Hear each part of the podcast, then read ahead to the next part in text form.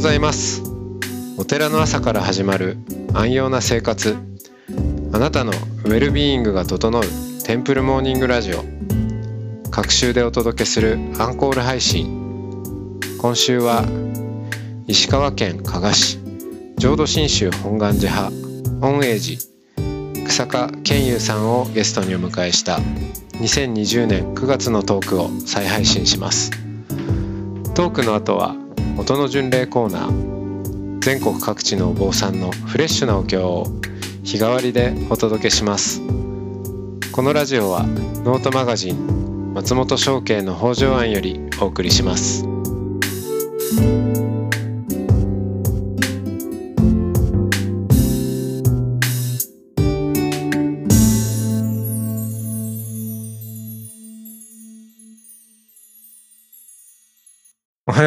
ます。おはようございます。はい、えー、今日もお草川健優さんのお話を伺っていきます。えーっと、はい、まあちょっと興味深い山中温泉のね、えーお話を昨日伺ったんですけど、はい。おまあ、せっかくなんで、まあ、僕もはい。なんか意外と改めて健優の、うん。どんな、あの、なんだろう、生い立ちだったのかとか聞いてみたいんで、ちょっと聞かせてもらっていいですか？うん。そうですね。寺の本栄寺の、えーそうですね。恩栄寺の、うん、長男に生まれて、まあ、小中高は別に本当に何でもない地元に。青少年、はい、青少年時代、青年時代を送ってきたんじゃないかなと思うんですけど、うん。ただやっぱり寺生まれっていうのはあんまりこう、なんですかね。まあ、よくある話だと思うんですけど、お寺の人間はあんまりお寺のを継ぎたくないと思う時期がやっぱり来るうん。わけですよね。ううんん。で、ぐれたと。そうそうそう。まあ、ぐれたのぐぐれたの ぐれてはない。ぐ。れてはない。そうそう。まあでもその、やっぱり大学進学の時に、うん。親は龍谷大学に進学して、まあ、仏教の勉強してこいということをやっぱ言うわけですよね。うん。寺の、お前は後継ぎなんだからと。ただそ、私としては、ううんん、それは嫌だなっていうふうに思ってたっていうのう。があってうん。。それは、あの、うん。うんもうちょっと外を見たい。まあ、坊さんになるのはいいけれどもって話なのか、うん。うん。それとももう継ぐのが嫌だって話なのか、どっち？いや、あのね、多分仏教があんまりその当時は好きじゃなかったっていうのもあるし、お寺を継ぐっていうこともあんまりピンとこなかったっていうのもあるし、うん。これだって周りの友達とかもみんな普通のね、一般家庭で育ってるし、うん。お父さんはサラリーマンでとか、うんうん。あと、うちの山中温泉は山中漆器という漆産業があるんですけど、まあそういう漆器産業に関わるお家の人とかっていう友達ばっかりですよ。寺の友人っていうのがいないんですよね。その小中高の間っていうのは。うん。で、だから、やっぱり周りと自分は違うっていうのもあったし、なんとなく寺は嫌だなっていう、まあなんとなく嫌だなっていうところですよね。うん。ただ、思い返してみると、ちょうどほら、オウムの事件がうん。あったでしょう。そうです、そうです。そう。それで多分、なんとなく宗教っていうものに対しての、こう、アレルギー的なものも、まあ今考えてみると当時やっぱりあったんかなという気はしますね。うん。なんとなく宗教に関わるのはどうなんだろうっていう思いが、やっぱりどっかにあって、うん。まあそれで反発、親に反発したっていうのはあったのかなっていう気はしますね。で、まあ、昨日のお話に続くんですけど、まあ大学の間ぐらいはせめて自分のしたい勉強させてくれというふうに頼んで、まあ条件付きで、まあ得度はしなさいよと。うん。で、えーで国立大学だったらいいよということで、まあ勉強頑張ってして、うんで、できるだけ遠い方がいいなと思ったんで、広島 大学うん 大学に、まあ、行く、まあ、ね、たまたま行けたというところもあるんだけど、うん。っていうとこですよね。確かに。に、そっからアクセス悪いよね。広島大学ね。遠いね、ううんん、しん乗り継ぎして、まあ、4、うん5時間かかるかな。う。うんん。うん。まあ、あえて遠いところがいいなといううん。ところが、なんとなく金沢、金沢にも金沢大学はあるので、うん。金沢大学も考えたんだけど、それだと、ちょっとあまりにねも近すぎると。ううんんし週末手伝いに帰らされた。そうそう、そういうことがね、やっぱりあると嫌だなっていうのもあったので。うん。っていうところでちょっと遠い大学を選んでいったっていうのもあるかな。うん。うん。でその、まあ、もうちょっとやりたい勉強っていうところで言うと、うんあの、ジャンルは何だったんだっけ、えっとね、えっと、歴史だね。あ、そうだそうだ。東洋史。次第。うん。うんうん。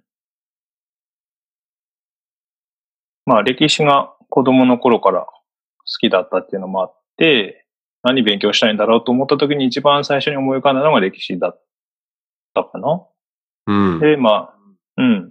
で、私学が勉強できるところを選ぼうと思って、で、まあ、広島大学がちょうど良かったっていう感じだね。うん。で、まあ、大学4年間は、まあ、勉強したのかしてないのかよくわかんないえでも、けど、勉強に明け暮れていたわけじゃないでしょ。そうだね、勉強に 明け暮れてたっていうことはないよね。うん。うん、うん。でもまあ、大学の間は何してたんだろうな。バイトをしたりとか？まあ、バイトしたい。まあ、本当に普通の大学生活だったんじゃないかなと思うね。え逆に普通の大学生の普通のバイトって何？私がバイトしてたの、レストランでバイトした。あ、それが一番長かったかな。うん、似合う。うん。うん。それがうま2年半ぐらい、うんく、やれそう続。いて。うん。あと変わったところではなんかね、測量のバイトとかがあって、へえ。測量のバイトとかもだし、うん。なんか、なんだろう。ただ棒をこう持って突っ立ってるっていうバイト、外に行ってね。うん。なんかこう土砂崩れとかがあったところ、現場に行って、そこを直す前に測量するらしいんだけど、はい。まあ、ここでこう立っとけって言われてそうそう。そうそうそうそうそう。っていうバイトっていうのがあったね。うん。まあそんなバイトもしつつ、うん。彼女もできつつ、おできつまあつ、本当に、うんそうそ充実したう。。まあ、そうそうそうそう。大学デビューみたいな感じでね、キャンパスライフうん。送ってましたね。う。うんん。髪を染めてみたりとか。あ、そうそうそうそう。やっぱそうなんだ。染めた染めた。うん特動する前に、ちょっとやっぱり、うん。こう、啓発しなきゃいけないでしょ。あそうね。どうせ、そうその前に。どうせ剃るなら。そうそうそう、そうそう。で、その前に成人式があったのかな？うん。で、成人式が終わって特動。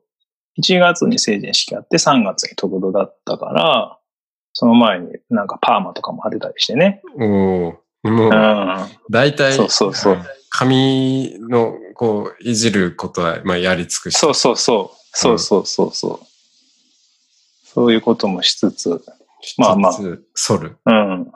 そう。2年、ん ?3 回生になる前に得度して、で、まあ3年生になって学校行って剃髪して、坊主頭で行って、みんな、え、何どうしたの？みたいな感じでっていう。はい。うん。なんかやらかしたのか？みたいな感じで言われるっていう。まあそんなこともありましたね。うん。うん。もうでもそれもね、もう20年以上前になるので。そうね。うん。うん。で、3、4年とかなると、周りが就活するじゃないですか。そうそうそうそう。ん。そそれで、いや、なんか俺も、ちょっと、うん。しばらく働きたいなとか、そういうふうにはなんだあ、そうそう。だから就活もしてたの。あ、そうか。うん。うん。就活もしてたんだけど、ただ、そのことをこう親に相談すると、おちょっと待てよっていうストップがかかって、ほうほうほう。お前は寺の そうそうそうそううん。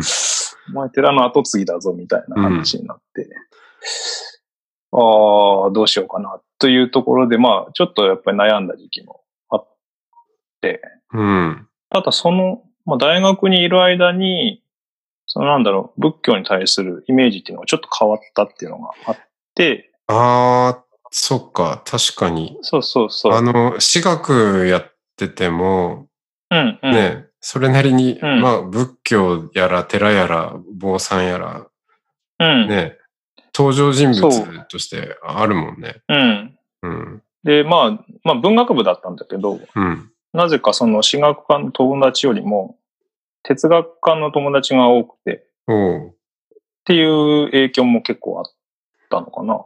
でなんか哲学科の友達とこう話をしてたら面白いなっていうのがあって、で、まあ大学の時に、まあ哲学系の授業もやっぱりあって、それも取らなきゃいけないみたいなのがあって、そこで、まあ哲学も面白いなというところから、もう一回仏教に興味持ち直したみたいなところがあったかな。うん。それは多分大きいんじゃないかなと思うよね。うん。じゃあ、その時にはうもう、ん。うん。その仏教に関わるっていうことは、全然ネガティブになくなっていた。うん、そうだね。まあ仏教に対するイメージっていうのは、その10代の頃とはちょっと変わったし、まあちょっと興味あるなというところはあったんだけど、うん。で、まあ就職するか寺を継ぐかを考えたときに、私弟二人いるんで、うん。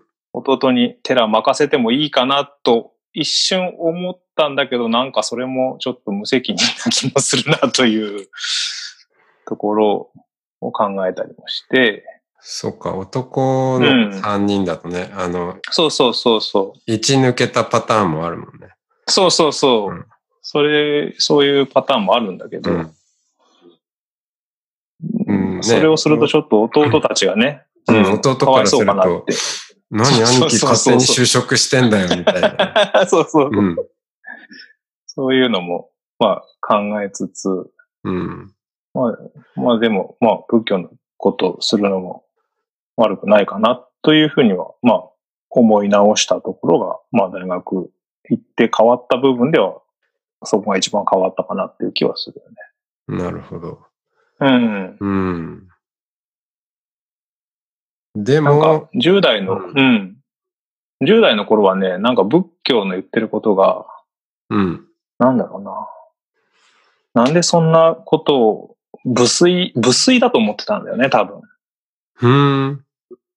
なんか人生は苦だとか、はあ、はもう 仮初めの命なんだみたいなことを言うでしょ。儚い命なんだみたいな。なんかそれがね、10代の頃はこう、今一つこう、ピンとこなかったというか、うん。なんでせっかく生きてんのにそんな無粋なこと言うんだろうみたいな。反発があったんだけど、でももう少しこう、年を重ねて、ものを考えるようになったら、ああまあ仏教の言ってたこともあながち間違いじゃないというか、まんざらでもないなみたいな感じにうん。なってきたっていうのは、うん、あるかな。うん。それは、うん。や、やっぱ人生は苦だわっていう 実体験。そこまではねそこまではね、まだないよね。でもなんとなくそういう、そういうことを言ってるんだっていうのがなんか分かってきたっていうか、うん。まあやっぱり思い通りにならないよね、人生はっていうところを、まあ少し分かるようになったというか。うん。うん。まだでもね、その頃は仏教のことちゃんと勉強はしてないから、完全にこう、なんだろうな、仏教が何を言ってるっていうところまでは理解はしてなかったんだけど、うん。まあでもその哲学、まあ西洋哲学とか、そういうところの話なんかも友達が友達と一緒にしてて、あれ仏教が言ってることって結構、なんだろう、西洋哲学がものすごく時間をかけて到達したところを、もうすでにお釈迦様言ってないかなみたいなうん。ことをちょっと思ったりして、まあ仏教もしかしたらすごいんじゃないかみたいなことを思ったりしたっていうのもあるかああ。な。うん。もう結構僕もそういう、なんか似たところはあったかもしれない。うん、うん。松系も西洋哲学系だったよね。そうそうそう。で西洋哲学、なんか高校生の時に、えーあれはなんかドリアン助川の金髪先生っていう番組があって、う んまあすごい、まあどうでもいい番組っちゃそうなんだけど、深夜番組。うんまあそれをなんとなく見てた時に、うんニーチェうん。が登場して、うん。うん、ニーチェかと思って、うん、ニーチェの本を読んでみたりして、うん。西洋哲学にかぶれ、うん。うんうん。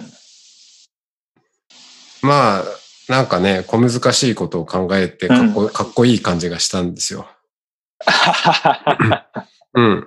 だけど、まあ、巡り巡って、うんこう、見てみると、うん。なんか仏教を言って、言ってることじゃないっていうようなこともね、そうそう、確かにあったし、うん。うん。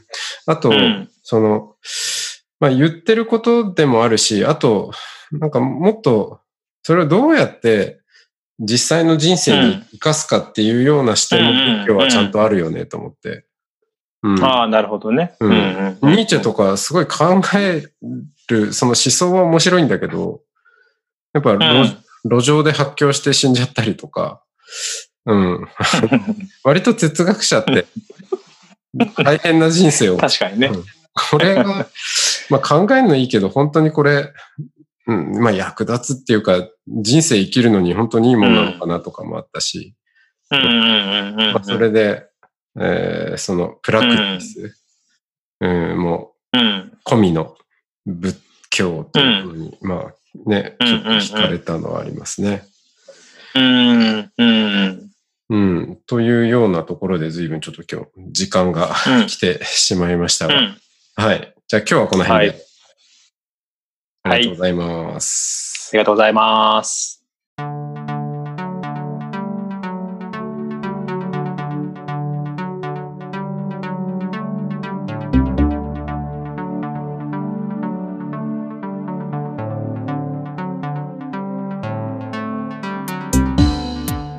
いつもテンプルモーニングラジオを応援してくださりありがとうございます番組を継続支援してくださる TMR サポーターを募集しています詳しくはテンプルモーニングラジオ公式ホームページ radio.templemorning.com ドネーションのページをご覧ください。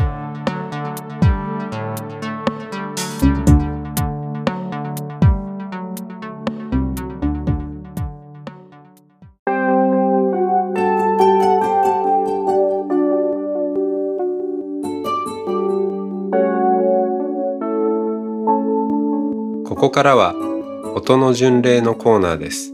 全国各地のお坊さんのフレッシュなお経を日替わりでお届けします。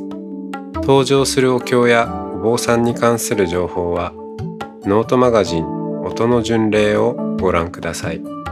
トークゲストへのメッセージやお経の感想などもノートマガジン音の巡礼ウェブサイトのコメント欄でお待ちしております。それでは今朝も音の巡礼へいってらっしゃい。